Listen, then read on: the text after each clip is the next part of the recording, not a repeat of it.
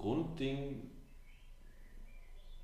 wo sich zumindest hoffe ich, die meisten Menschen mit verbinden können, ist, dass wir eine Welt wollen, die für uns alle funktioniert und wo die wichtigsten Bedürfnisse, die wir haben, alle erfüllt werden können. Mhm. So. Und das inkludiert alle anderen, aber es inkludiert genauso auch mich. Also die schöne Welt inkludiert, dass sie für mich auch schön ist.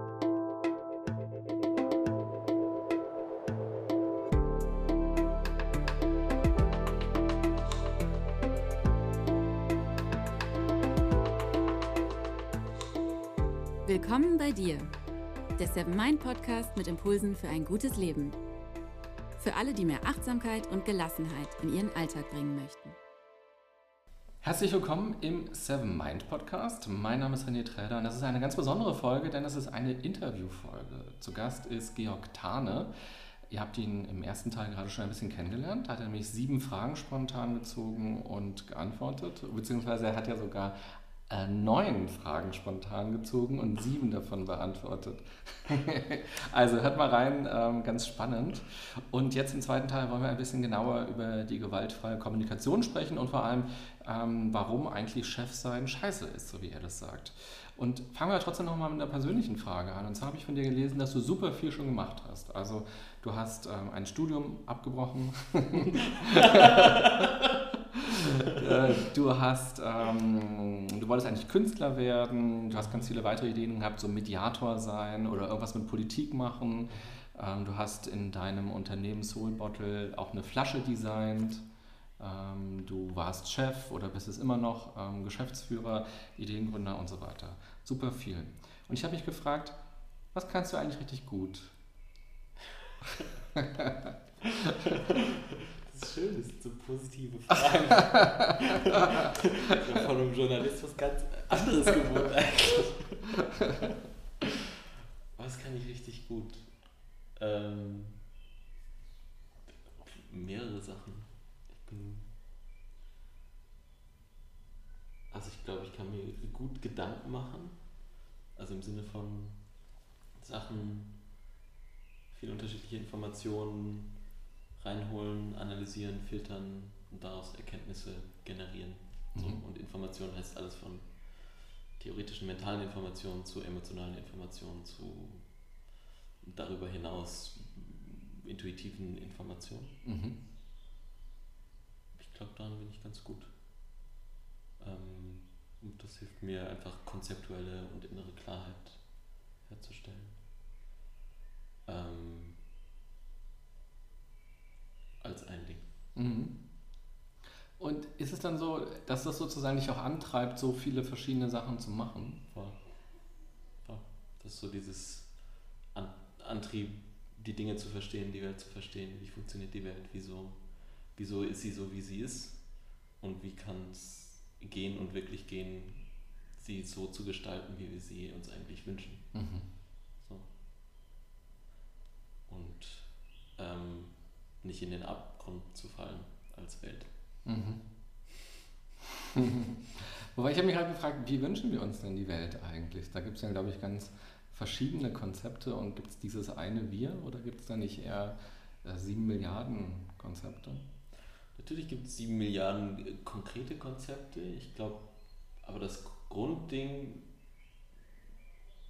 wo sich zumindest hoffe ich, die meisten Menschen mit verbinden können, ist, dass wir eine Welt wollen, die für uns alle funktioniert und wo die wichtigsten Bedürfnisse, die wir haben, alle erfüllt werden können. Mhm. So. Und das inkludiert alle anderen, aber es inkludiert genauso auch mich. Also die schöne Welt inkludiert, dass sie für mich auch schön ist. Mhm. So. Und ich glaube, was uns daran hindert, ist, dass wir ja sehr unterschiedliche Vorstellungen und Ideen und, und innere sozusagen Imaginationsmöglichkeiten haben, wie sie denn so aussehen könnte, dass sie für möglichst viele funktioniert. Mhm. Und wenn Leute was tun, was eher in Anführungszeichen entgegen so einer Welt geht, kommt das, glaube ich, nicht aus, nicht unbedingt aus schlechter Intention, sondern dass sie sich eben nicht vorstellen können, wie kann es so gehen, dass es für alle funktioniert. Und dann halt sagen, okay, wenn es nicht für alle funktioniert, dann schaue ich mal lieber, dass es für mich funktioniert das ist zumindest mein aktuelles Verständnis davon, was eine Grunddynamik ist, die dazu führt, dass die Welt so ist, wie sie gerade ist. Mhm. Du hast vor einiger Zeit für dich die gewaltfreie Kommunikation entdeckt, so um mit der Welt, mit den Menschen so auf eine andere Art und Weise im Austausch zu sein, auch mit dir selbst so einen anderen Draht zu finden. Vielleicht kannst du ganz kurz mal für alle zusammenfassen und erklären, was ist denn gewaltfreie Kommunikation? Da gibt es ja mehrere Stufen, die man so ähm, durchgeht. Vielleicht hier ein, zwei Minuten die Bühne sozusagen für dich. Mhm. Also gewaltfreie Kommunikation ist ein Ansatz, der begründet wurde von einem amerikanischen Psychologen namens Marshall Rosenberg. Ähm, das ist einerseits ein Kommunikationsansatz und aber noch viel mehr ist es einfach eine innere Grundhaltung. So eine zentrale Grundannahme in der gewaltfreien Kommunikation ist, dass alles, was Menschen tun, der Versuch ist, sich positive universelle Bedürfnisse zu erfüllen. Das heißt, alles, was jemand tut, egal wie doof oder beknackt ich es finde, der Kern dahinter, der Grundimpuls, ist einer, den ich auch in mir kenne. Also, keine Ahnung, zum Beispiel, wenn jemand in Meetings länger redet, als ich zuhören kann, ähm, kann ich entweder in Abwertung gehen, was ist das für ein Ego-Depp, was labert die hier schon wieder Scheiße, die niemanden interessiert. Oder ich kann schauen, was könnte denn ein positives Bedürfnis sein, was dahinter steht. Ähm, und das könnte zum Beispiel sein, mit Dingen gehört werden, die mir wichtig sind. Das kenne ich von mir genauso auch. Da hört dann auf einmal diese, dieses Feindbild, dieses Abziehbild, hört dann auf einmal auf. Und das heißt nicht, dass man mit der Strategie einverstanden ist, aber man hat einen ganz anderen Zugang zu der Person. Mhm. Und dann ist die Chance, wie man neue Strategien entwickelt, die für beide Seiten funktionieren, deutlich höher. So, und das ist diese Grundhaltung und das Grundcommitment in der gewaltfreien Kommunikation ist, zu versuchen, die Bedürfnisse aller Beteiligten zu erkennen und die Bedürfnisse gleich wichtig zu nehmen. Also meine Bedürfnisse sind wichtig, deine sind aber auch genauso wichtig. Und lass uns schauen, wie wir möglichst viele Bedürfnisse erfüllen und wie wir neue Strategien entwickeln, die möglichst viele Bedürfnisse erfüllen. Und das macht es für mich auch zu einer wirklich radikalen Grundhaltung, weil das erstreckt sich auf die eigenen inneren Stimmen, die vielleicht miteinander im Konflikt sind. Das erstreckt sich auf Interpersonelles in der Beziehung, in Freundschaften, das erstreckt sich auf Organisationen, aber das erstreckt, erstreckt sich auch äh, auf die globalen Systeme, die wir uns kreiert haben, die halt bestimmte Bedürfnisse erfüllen und bestimmte Bedürfnisse aber auch nicht. Und statt dann gegen diese Systeme zu kämpfen, macht es mehr Sinn, in so einen ehrlichen, offenen Austausch zu gehen und wie das dann auf Gesamtweltebene ausschaut, ist nochmal was anderes, aber von der Haltung in so einen offenen, ehrlichen Austausch zu gehen, okay, was erfüllt es denn gerade? Das wertzuschätzen und zu schauen, okay, wie können wir das, was bisher nicht erfüllt ist, auch noch erfüllen, sodass aber das, was bisher schon erfüllt wurde, trotzdem erfüllt bleibt. Mhm. Also das ist diese offene, wertschätzende Haltung, ja.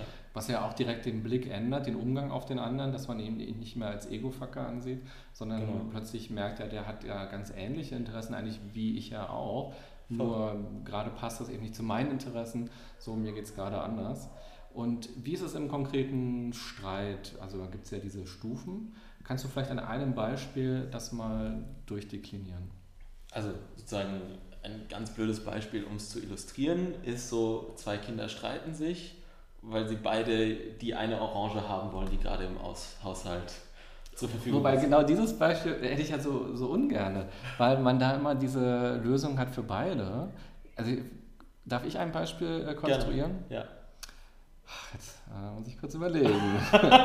naja, weil ich bin so ein bisschen, also dieses Beispiel ist schön und das ist auch so philosophisch und so okay. literarisch, aber äh, es, es gibt halt diese, diese Lösung, die so vorab ist. Und ich finde, ja. also die Lösung ist ja einfach die, das eine Kind will einen Kuchen backen und genau. ähm, will diesen Kuchen und braucht nur die Schalen. Und das andere Kind will den Saft und somit sind am Ende alle happy. Ja. So, aber in der echten Welt ist es ja oft anders. Da wollen ja. beide einen Kuchen backen oder beide äh, wollen jetzt einen Liter Saft trinken und äh, können sich halt nicht so einfach teilen.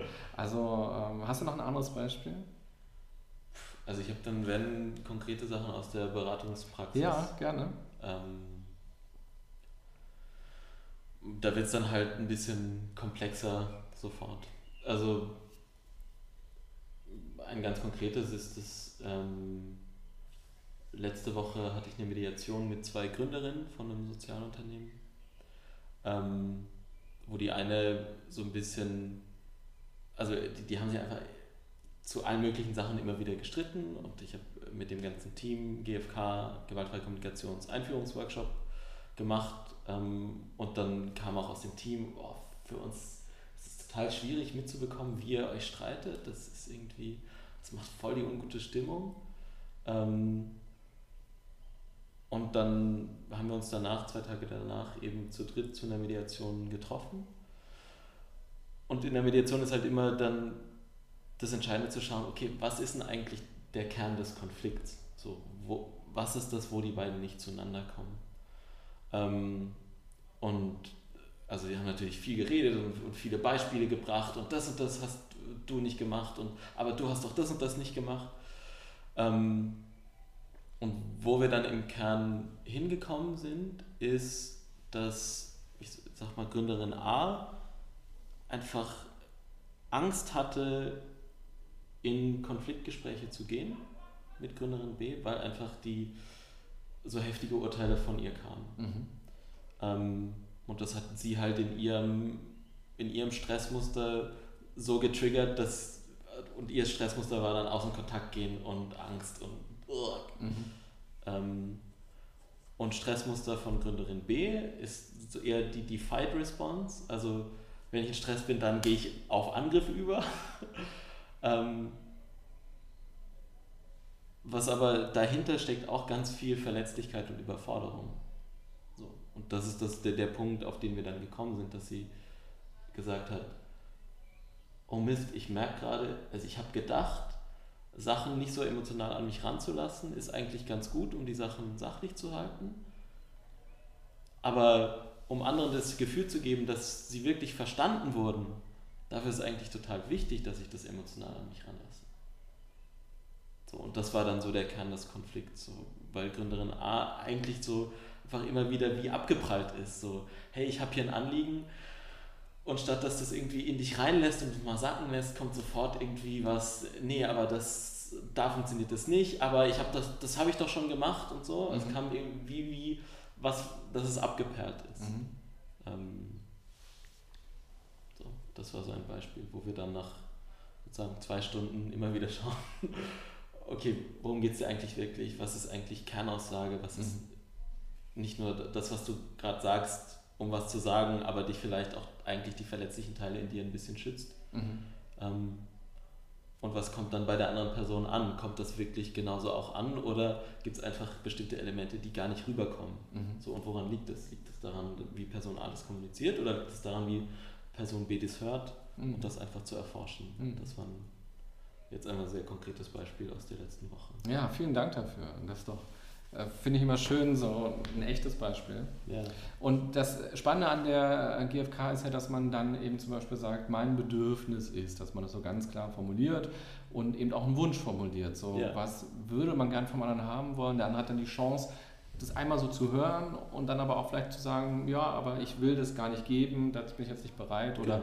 ich habe einen ganz anderen Wunsch ähm, oder ein ganz anderes Bedürfnis, da gibt es eben diesen Konflikt oder eben zu verstehen, ach so Mensch, das will der oder die ja das kann ich ja durchaus geben.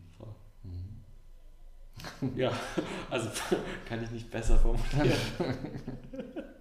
Und jetzt ist es ja eine Sache, sowas sozusagen anzuleiten für andere oder das auch in Workshops oder so anzubieten. Ähm, wie ist es, wenn man selbst Chef ist plötzlich und man ist eigentlich mittendrin in solchen Konflikten? Du hast gesagt, Chef sein ist scheiße. Geht das so ein bisschen in die Richtung, dass man plötzlich involviert ist in sowas und ähm, von so vielen Bedürfnissen überströmt wird geradezu und dann halt schauen muss, wie kann ich eigentlich ansatzweise wenigstens ein paar dieser Bedürfnisse erfüllen? Voll, das ist auf jeden Fall ein Grund. Ähm, also dazu ist wichtig, zu dieser Bedürfnis- und Strategieperspektive noch so ein bisschen eine systemische Perspektive aufzumachen. Also wie, was für Systeme sind wir denn gewohnt in der Zusammenarbeit? Also was sozusagen der, der, die Blaupause, mit der wir immer in solche Arbeitskontexte reingehen. Und das ist halt ganz oft so hierarchische Blaupausen. Mhm. Und ein Kennzeichen davon ist, dass man versucht es zu sagen, okay, wenn ich ein Problem habe, ist mein Chef dafür verantwortlich, dass das gelöst wird. So. Und das kann ein Konflikt mit jemand anderem sein, das kann sein, dass ich in der Aufgabe nicht weiterkomme. So, und umgekehrt gibt es aber auch eine Angst vor dem oder der Chefin, weil die, die, hat ja Macht über mich. Das heißt, wenn ich irgendwie Fehler zeige oder wenn ich vielleicht auch einen Konflikt mit dieser Person habe, mit dem Chef oder der Chefin, ist auch die Gefahr, dass wenn die irgendwie austickt, dass ich dann gefeuert werde oder irgendwie ich halt zumindest irgendwie negative Konsequenzen zu spüren habe. Ähm, und das heißt, es führt einerseits so dazu, dass wie die Verantwortung für alle Probleme beim Chef abgeladen wird ähm, und aber der Chef von ehrlicher Verbindung abgetrennt ist, weil ich bin ja nicht mehr komplett ehrlich. Also egal wie nett der ist, dann bin ich vielleicht ein bisschen ehrlicher, aber es gibt immer noch und auch zu gutem Grund einfach aus, wie die Machtstruktur strukturiert ist, äh, gibt es einfach eine Zurückhaltung. So, und das ähm, ist einerseits aus Arbeit, Arbeitnehmer in Anführungszeichen Perspektive doof, weil man halt so ein bisschen disempowered ist oder einfach in dieser Abhängigkeitsstruktur drin ist. Und als Chef habe ich es aber auch sehr, sehr schmerzhaft erlebt. Also weil so dieses Gemeinschaftsgefühl flöten geht. So, du hast halt auf einmal eine Distanz zu den Menschen, mit denen du ja eigentlich gemeinsam an einer tollen Sache arbeiten möchtest. Und dann kommt so diese Dynamik ins Spiel und du kriegst halt die ganze Zeit alle Probleme auf dir abgeladen und alle erwarten von dir, dass du jetzt bitte diese Probleme löst, statt sich selbst darum zu kümmern, wie sie die selbst lösen können. So. Ähm, das ist das, was ich meine, wenn ich sage, dass Chef sein Scheiße ist. Mhm. So, und das hat eben gar nicht so sehr was mit dem Persönlichen zu tun, sondern es ist einfach das, wie wir gelernt haben, wie Zusammenarbeitsstrukturen funktionieren. Mhm. Das deckt sich übrigens auch mit dem, was du in Teil 1 gesagt hast, was dich wütend macht, ja. wenn Leute keine Eigeninitiative übernehmen. Voll. Also wenn jemand halt einen Konflikt mit jemandem hat und kommt dann zu dir und sagt, du Chef, löst es mal oder so, genau. dann äh, fehlt da ja genau diese Eigeninitiative. Voll. Mhm. Genau. Und wie gehst du damit um? Also ähm, nicht jetzt mit diesem, jemand kommt zu dir, sondern generell eben damit, dass diese ganzen Erwartungen da sind und du ein bisschen losgelöst bist. Also wie kannst du deine Chefrolle dann trotzdem noch für dich befriedigend füllen? Ähm, also für mich hat sich das gelöst, indem wir wirklich die Struktur geändert haben. Also das ist ein systemisches Problem, kannst du nicht auf individueller Ebene lösen. Ähm, das musst du auf systemischer Ebene lösen. Und was wir uns dann entschieden haben, ist ein sozusagen Zusammenarbeitsregelwerk auszuprobieren. Das nennt sich Holacracy. Das ist wie so ein, wie eine neue Verfassung, wie ähm, Entscheidungsgewalten und Rollen und Verantwortungen innerhalb einer Organisation verteilt werden. Mhm. Und da gibt es mehrere Grundprinzipien. Eins ist auf jeden Fall, dass nur das zählt, was explizit irgendwo vereinbart und aufgeschrieben ist und nichts Implizites mehr. Also es gibt keine implizite Macht mehr und mhm. nicht mehr dieses Gespenst von der Chef, die Chefin könnte doch das und das, sondern alles, was ich an Autorität habe, ist aus meinen Rollen heraus, die ich fülle. Und es gibt einen klaren Prozess, wie entschieden wird, wer welche Rollen füllt. Ähm, und klare Feedback-Prozesse, wo man sich Feedback gibt, wie gut fühlst du welche Rollen aus, macht es nicht vielleicht Sinn, mehr Sinn, dass jemand anders Rolle X übernimmt. Ähm, so. Und es gibt eben einen sehr smarten, agilen äh, demokratischen Prozess, wie jeder Änderungsvorschläge zu dieser Rollenstruktur einbringen kann. Und die können nicht einfach nur, äh, können nicht einfach so blockiert werden. Mhm. Also da gibt es so ein, das ist ein bisschen komplizierterer Prozess, aber der zielt eben darauf hinaus, dass selbst ich aus einer ehemaligen Machtposition ähm, könnte Vorschläge nicht einfach so blockieren, wenn ich nicht gute Argumente habe, wie so ein Vorschlag uns zurückwirft oder Schaden zufügt. Und selbst dann ähm, bin ich in der Pflicht, mich um eine Integration zu bemühen, also dass mein Einwand integriert wird. Ähm, und das heißt, niemand kann Vorschläge einfach so blockieren. Und das, das zusammen mit ein paar anderen Sachen macht einfach wirklich eine Änderung in der Machtstruktur. So, und das ist, braucht natürlich eine Umgewöhnung, aber so nach zwei, drei Monaten nach der Einführung, die natürlich auch ein bisschen holprig war, weil man eben mit ganz vielen klassischen Erwartungen bricht, ähm, habe ich gemerkt, ah, okay, dieses auf Augenhöhe Gefühl und Verbindungsgefühl ist wieder da. Mhm. So, und das, das war für mich ein großes Zeichen dafür, okay, dass das auf jeden Fall wichtig und hilfreich ist. Mhm. So, und was dann, dann wieder spannend ist, also was dann mein Lernen über die nächsten Jahre war, mich mit meiner Perspektive und meiner Expertise nicht, trotzdem nicht zurückzuhalten. Also ich bin dann wie ins andere Extrem gegangen von, ich halte mich total zurück und ihr macht alles. Und dann gab es aber Teile, wo ich gemerkt habe, okay, das funktioniert eigentlich nicht so, wie ich es sinnvoll finde und aus einer bestimmten Erfahrung und Gründerexpertise möchte ich das eigentlich reinbringen, habe mich dann aber irgendwie nicht getraut, aus Angst irgendwie wieder in alte, also in, in Leuten wieder alte Machtmuster zu triggern. So. Und es wäre auch nicht so leicht gewesen. Ähm, du, ihr habt ja diese Verfassung irgendwie, die ja dann auch, ähm, die ja auch Grenzen gibt. Ja, aber sie gibt mir, also gerade auf diese Rollenveränderungsebene kann ich genauso Vorschläge machen wie alle anderen. So, und ich kann genauso zu jeder Person auch hingehen und kritisches Feedback geben. Mhm. Und ich kann zu den die entsprechenden Prozesse veranlassen, auch notfalls Leute aus ihren Rollen zu entfernen und vielleicht sogar auch aus der Organisation zu entfernen. Mhm. Also da gibt es eben sehr klare Prozesse. Ähm, der Unterschied ist, dass das eben alle anderen jetzt auch machen können. Mhm. Und dass es eben nicht mehr nur auf mir lastet. Aber das heißt, trotzdem lastet auch Verantwortung bei mir, die Sachen, die ich sehe, dass die nicht gut laufen, mich darum zu kümmern. Und meine sozusagen Fachbegriff ist da Spannungen, meine Spannungen zu prozessieren. Also mich darum zu kümmern, dass es irgendwie weitergeht, statt mich aus Angst davor, dass es in anderen Leuten unangenehme Gefühle auslöst, einfach nur zurückzuhalten. Mhm. Und Holocracy ist ein Kunstwort und was bedeutet das? Also basiert ähm, so auf dem Wort Holon. Ein Holon ist ein in sich geschlossenes Ganzes, was Teil eines größeren in sich geschlossenen Ganzen ist. Also Zelle ist ein in sich geschlossenes Ganzes, was Teil des Organs ist, was ein in sich geschlossenes Ganzes ist, was Teil des Körpers ist und so weiter und so mhm. fort. Ähm, und Holacracy ist eben die Organisation in bestimmten Teams, die sozusagen wie in sich geschlossene Ganze sind, aber Teil von größeren Teams so, also es ist wie eine Rollenhierarchie auf eine Art und Weise, eine Kreisstruktur, ähm, genau, die aber keine Hierarchie der Personen ist, weil man eben als Person ganz unterschiedliche Rollen an unterschiedlichen Orten der Organisation ausfüllen kann. Mhm.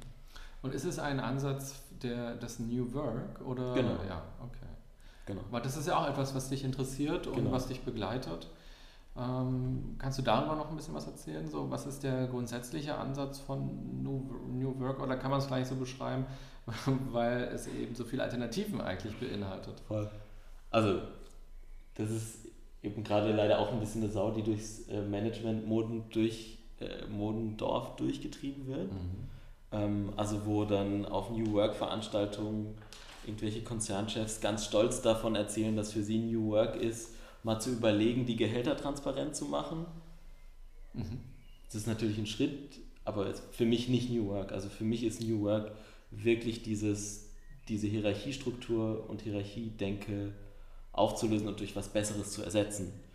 Und zwar nicht nur einfach sagen, wir haben jetzt keine Hierarchie mehr, weil dann hat man Chaos mhm. und dann ist alles irgendwie implizit und chaotisch und ultra anstrengend, also, sondern halt durch was Besseres zu ersetzen, wo man auf Augenhöhe miteinander zusammenarbeitet, aber wo jeder die Stellen und Rollen in der Organisation ausfüllt, die er am besten ausfüllen kann und mit denen er den meisten Beitrag leisten kann.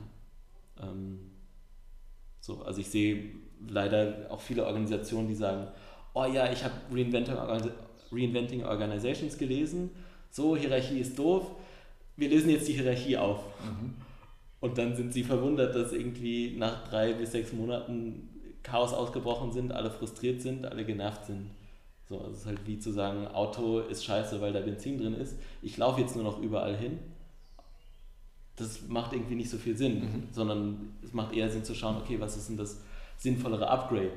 Öffentliche Verkehrsmittel, äh, mhm. keine Ahnung, Elektroauto, was mit Solarstrom betrieben ist. Mhm. Und was ihr jetzt sagt, ist, wir schaffen jetzt bei uns im Unternehmen nicht die ähm, Hierarchie ab, sondern wir definieren sie einfach anders, dass man sagt, derjenige ist Experte in dem und dem Bereich. Also der ist jetzt nicht einfach nur Chef, weil er schon seit fünf Jahren dabei ist oder so ähm, oder weil er der beste Freund ist von irgendwem, sondern genau. er ist Chef, weil er kennt sich wirklich gut aus in dem und dem Bereich oder ähm genau, es gibt halt keine Chefrolle mehr in mhm. dem Sinne. Also es gibt, das ist auch das Spannende in, in so einem Rollenaufschlüsselungsprozess, was sind denn überhaupt die Verantwortlichkeiten oder Erwartungen an so einen Chef? Da ist nämlich ganz viel wabernd und undefiniert.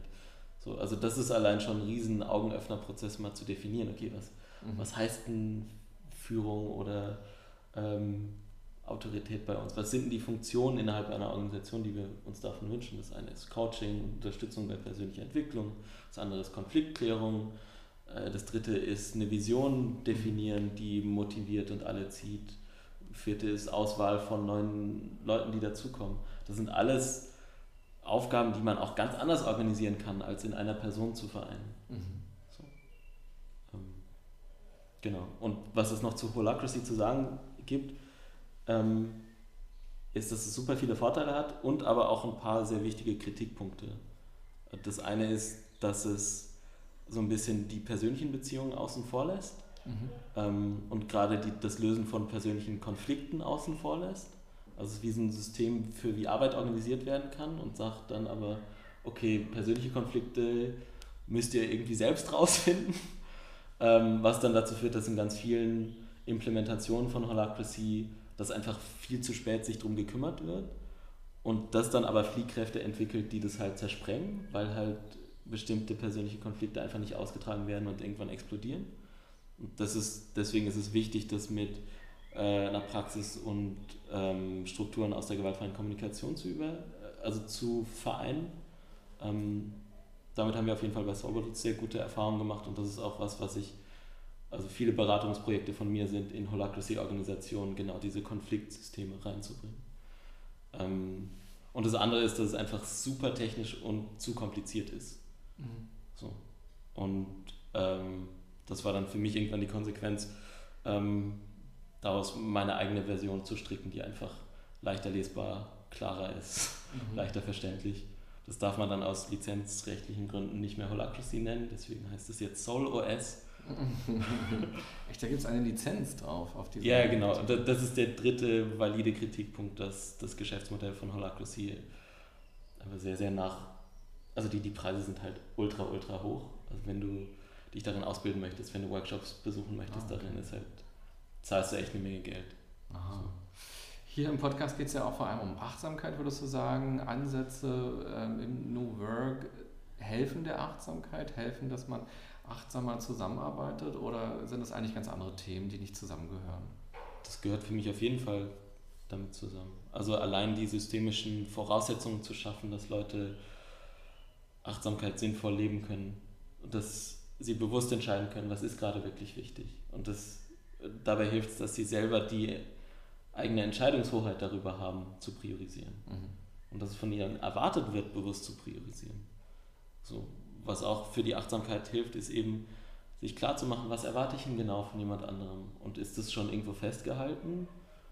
Und wenn nicht, wie schaffe ich es, dass das festgehalten wird? Mhm. Also dieses ja eben sehr, sehr klar und bewusst und explizit zu sein. Das hilft. Und natürlich muss man Leute auch dabei unterstützen, mit dieser ganzen neuen Verantwortung umzugehen. So, also was oft passiert ist, dass Leute bei uns anfangen und total motiviert sind und dann fast wie teilweise den, den Stoppschalter nicht finden. Also dann halt irgendwie ein Jahr durcharbeiten ohne. Urlaub und dann irgendwann merken, oh shit, ich muss ja irgendwie Urlaub nehmen, ich bin ja total erledigt. Mhm. Also, und da haben wir dann auch so ein paar Regelungen eingeführt von, wenn du eine gewisse Zeit ohne Urlaub verbringst, musst du zumindest mal Bescheid sagen im Team, so, damit das Feedback geben kann. so. Okay, das heißt, ein wichtiger erster Schritt wäre wahrscheinlich generell über Verantwortungen oder Verantwortlichkeiten sich auszutauschen im Team Voll. und auf der einen Seite zu verstehen, was brauchen Leute für Sicherheiten auch, so für Absprachen, für Strukturen und auf der anderen Seite auch so, wo kann man auch Verantwortlichkeiten, Verantwortungen verschieben und ändern, Voll. um eben mehr Achtsamkeit beim Arbeiten hinzubekommen. Ja. Und wie schafft man es daraus, einen gemeinschaftlichen Prozess zu machen, wo man sich aber dann auch nicht in so einem Konsensanspruch verhakt? So. Mhm. Also weil, ja, das ist nochmal eine ganz andere Diskussion, als das Schwierige an Konsensprozessen oder basisdemokratischen Prozessen ist. Okay. Dann vorletzte Frage. Du ähm, hast ja das Unternehmen gegründet mit deinem besten Freund Paul zusammen.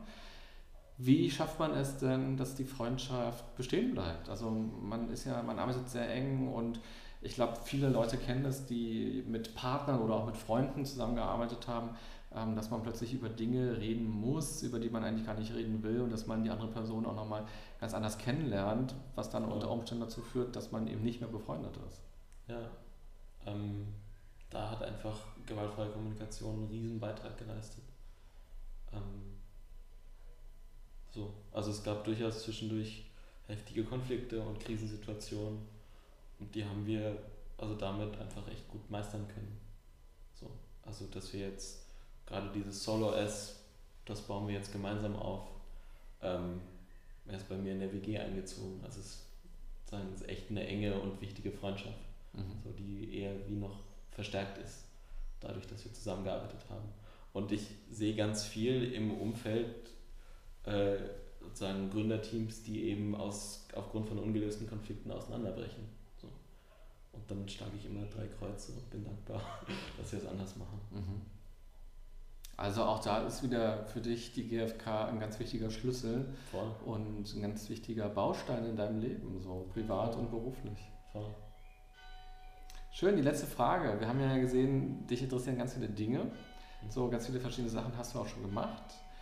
Was glaubst du denn, wie wirst du eigentlich mit 50 sein und was wirst du da so machen?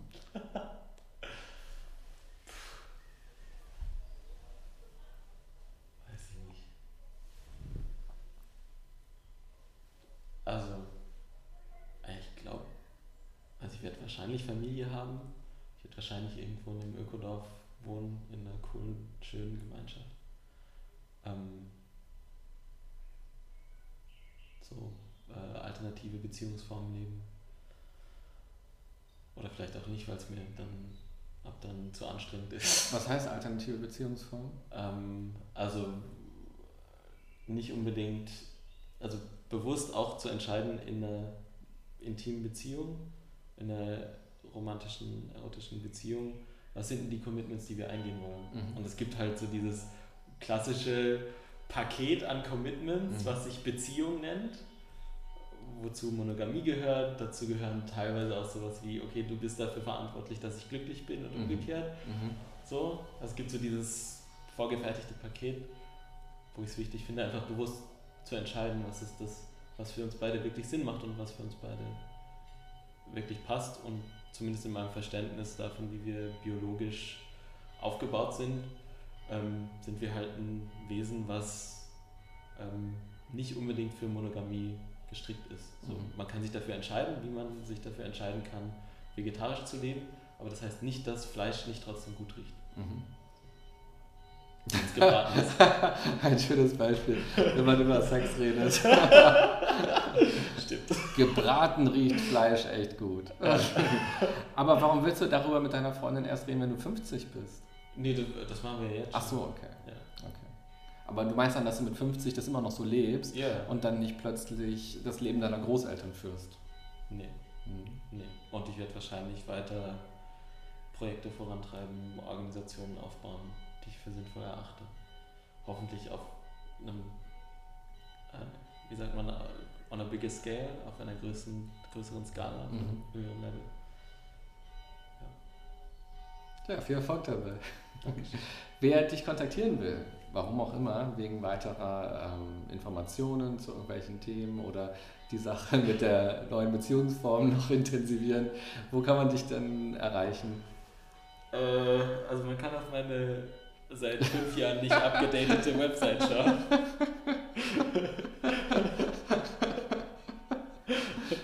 Und äh, ja, das meiner Projekte für die nächsten Monate, die abzudecken.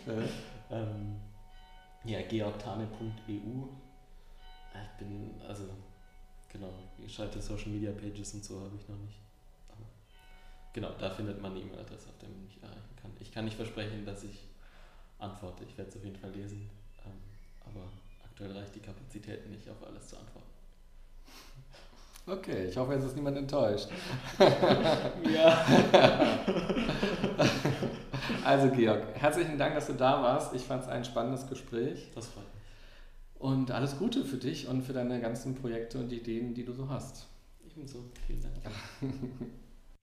Das war der zweite und letzte Teil vom Interview mit Georg Thane. Für mich war es ein ganz besonderes Gespräch, weil wir einerseits viel gelacht haben, es sehr locker war, es aber trotzdem auch viele tiefgründige Momente gab. Etwas ausführlicher haben wir über den Bereich Bedürfnisse und Konflikte gesprochen. Was nimmst du daraus für dich mit? Eine neue Info, eine Erinnerung vielleicht auch einfach nur oder die Motivation, erst einmal stärker in sich selbst reinzuhören oder auch auf alte Konflikte nochmal neu und anders zu schauen. Bevor du dich gleich wieder ganz anderen Dingen widmest in deinem Alltag, kannst du ja nochmal ganz kurz dir einen Moment Zeit dafür nehmen, um zu überlegen, was du nun ganz konkret mitnimmst aus diesem Interview. Und wenn du magst, kannst du mir auch gerne mal schreiben. Ich freue mich immer über Feedback und eure Gedanken zu den Podcast-Folgen. Und wenn dir diese Interviewfolge gefallen hat, dann freue ich mich auch, wenn du sie bewertest. Bei iTunes, bei Deezer, bei Spotify, bei Soundcloud oder wo auch immer du sie hörst. Und ganz besonders toll ist es, wenn du dir eine Minute Zeit nimmst und einen kurzen Kommentar bei iTunes schreibst. Warum hörst du diesen Podcast? Welche Impulse hast du auch schon benutzt? Was hat sich dadurch verändert? Welche Themen interessieren dich ganz grundsätzlich? Und wenn du magst, kannst du auch gerne mal einen Themenvorschlag machen. Vielleicht greife ich das ja dann mal in einer der künftigen Folgen auf. Ich bin auf jeden Fall sehr gespannt, was euch interessiert und was ihr ganz besonders spannend findet. Vielen Dank dafür und auch vielen Dank an alle, die das schon gemacht haben. Ich wünsche dir eine gute und achtsame Zeit. Bis bald. Bye bye, sagt René Träder.